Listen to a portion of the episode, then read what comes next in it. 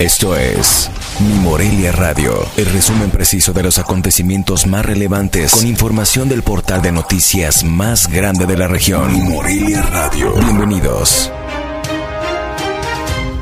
Bienvenidos al resumen informativo de este jueves 14 de octubre de 2021. El Comité de Salud Municipal eliminó la restricción del cierre de establecimientos comerciales de tipo C en horarios establecidos, por lo que cada uno de los comercios, como bares, antros y centros nocturnos, podrán cerrar en lo estipulado en su licencia de funcionamiento en Morelia. El presidente de la Cámara Nacional de la Industria de Artes Gráficas en el Estado, Ricardo González Cosio, refirió que los adeudos que guarda el gobierno estatal con agremiados de la Cámara pasaron de 1.200.000 pesos al inicio de año a 500.000 pesos actualmente.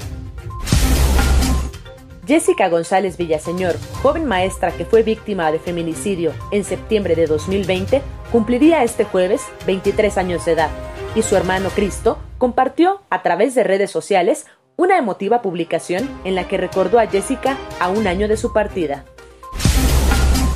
La autoridad local confirmó que se instalarán los comerciantes que componen las cañas en las inmediaciones de la parroquia de Nuestra Señora de Guadalupe. Sin embargo, no será posible que se instalen el 100% de ellos. Este jueves, integrantes de la Coordinadora Nacional de Trabajadores de la Educación, Poder de Base, se manifestaron al interior del Estado con seis bloqueos carreteros y con ello la retención de unidades de carga, exigiendo el pago de sus quincenas y bonos adeudados. En respuesta a la crisis de seguridad que enfrenta el municipio de Aguililla, el Sistema para el Desarrollo Integral de la Familia Michoacán atenderá a la población vulnerable de la región Tierra Calenteña en coordinación con el gobierno federal. A Morelia llega una edición más del festival Queso, Pan y Vino, que en esta ocasión tendrá picnic en el jardín, además de varias cosas que harán un día único. La cuarta edición llega a la ciudad los próximos 13 y 14 de noviembre de este año en el periférico Paseo de la República frente a la torre financiera en el número 3466. Colectivos animalistas y la sociedad en general marcharán en la capital para exigir justicia por Bobby, perro que murió arrastrado por un hombre que estaba en estado de ebriedad. La marcha está programada en la ciudad de Morelia el próximo domingo 17 de octubre a las 17 horas y partirá desde la Plaza de Villalongín hasta la Plaza Melchor Ocampo. La tarde de este jueves, amigos y familiares de los policías que perdieron la vida al ser emboscados hace dos años en el municipio de La Guaje, Aguililla, marcharon por la avenida Madero en homenaje a los héroes caídos.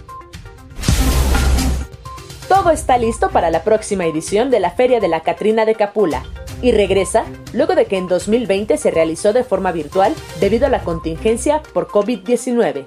Esta onceava edición de la feria atraerá la mirada de miles de personas tanto locales, nacionales e internacionales entre el 24 de octubre al 3 de noviembre. El Sistema para el Desarrollo Integral de la Familia Michoacán tendrá que ajustarse el cinturón si pretende salir avante en gastos de cara al cierre del presente ejercicio fiscal, reconoció su directora, Paula Edith Espinosa Barrientos, quien reveló que la administración silvanista le heredó a la dirección a su cargo un adeudo de 33 millones 700 mil pesos con proveedores. Informó desde Morelia, Michoacán, Cintia Arroyo. Esto fue Mi Morelia Radio. Te invitamos a que estés siempre bien informado. www.mimorelia.com Mi Morelia Radio. Hasta la próxima.